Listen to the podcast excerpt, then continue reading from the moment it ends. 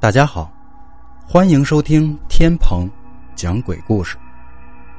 这期的故事叫做《地下诊所》。砰砰砰，外面传来了敲门声，是谁呢？准是推销东西的小贩。这个小区的保安真得好好投诉一下了。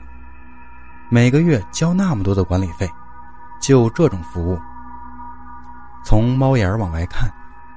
却看见三个男人站在外面，两人穿着警服，一个穿着便装，戴着眼镜，手上拎着一个花麻袋，里面装的东西看样子还会动。一打开门，高个子警察便打量着他，问道：“请问你是胡美美女士吗？”他点点头，把来人让进客厅。客厅装修的很得体，实木地板。真皮沙发，大屏幕液晶电视，还散发着高雅的香水味儿。戴眼镜的男人咳嗽了一下，说：“胡小姐，请问你是不是在两年前进行过一次堕胎手术？”女人的脸抽搐了一下，随即又恢复平静，她点了点头：“嗯，是这样的。”眼镜男低着嗓子说。几天前，警方和卫生部门清查了一家地下黑人所，在那里呢，发现了你做药物流产的记录。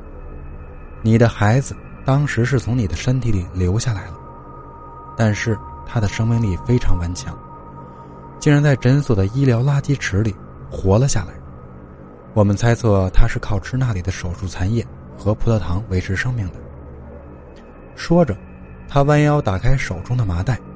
里面伸出一个长满血泡的身子，脸上像是被硫酸泼过一样烂乎乎的，睁着一双没有眼皮的眼睛看着他，喉咙里发出咕咕的怪声。